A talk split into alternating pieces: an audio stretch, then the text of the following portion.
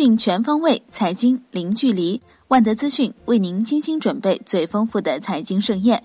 今天是二零一七年十月八号，星期天。下面为您送上陆家嘴财经早餐。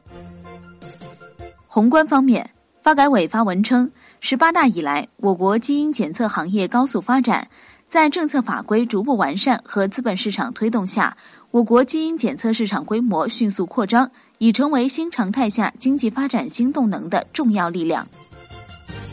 招商证券宏观团队认为，二零一八年初才会实施的降准，并不会对十月流动性有实质影响。不过，超预期的降准还是会让市场预期改善，预计十月资金面大概率维持平稳。国内股市方面。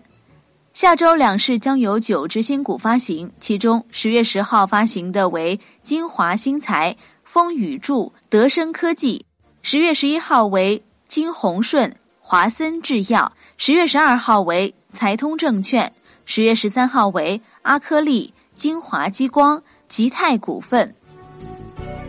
楼市方面，中原地产研究中心统计数据显示，黄金周前六天，楼市热点城市出现明显下调。热点三十城市网签大幅下调，平均跌幅达八成，成交量创二零一四年来最低。此外，市场分化持续，三四线城市整体成交依然维持高位。产业方面，新华社发文称，发展电子支付不能简单的去现金化，发展电子支付不是要消灭现金，而是多一个选项。更重要的是要继续提高电子支付安全性，尤其是深入研究解决电子支付发展中面临的诸多问题。为强化秋冬季大气污染治理，河北将对钢铁、焦化铸造、建材行业、有色金属等重污染行业和大宗原材料及产品实施错峰生产与运输。其中，钢铁行业方面，石家庄、唐山、邯郸等重点城市。采暖季以城市为单位，钢铁产能限产百分之五十。开心麻花出品的电影《羞羞的铁拳》上映六天，总票房突破十亿元，估计最终票房将达二十亿元以上，成为二零一七年仅次于《战狼二》的赢家。海外方面。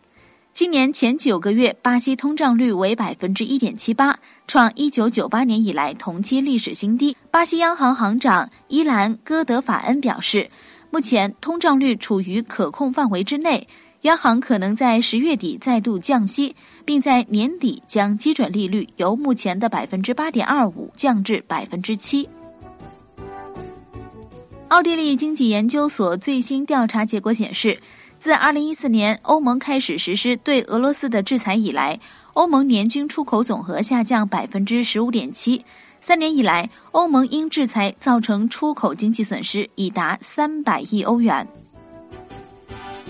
国际股市方面，特斯拉 CEO 埃隆·马斯克宣布将电动半挂卡车的发布时间推迟至十一月十六号，从而专注于大众市场车型 Model 三生产问题。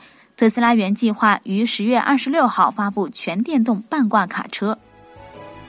商品方面，新华社称，国庆长假临近结束，九月以来煤价淡季攀高势头得到扭转，上游煤炭产能加快释放，港口库存快速上涨，大型煤企纷纷下调煤价。尽管供给仍呈偏紧局面，但支撑煤价上涨的动力减弱，市场预期回稳。债券方面。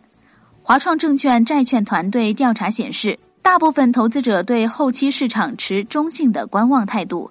四季度利率债将迎来发行高峰期，巨量供给下，机构不必担心踏空风险。大部分投资者选择逐步建仓，慢慢配置。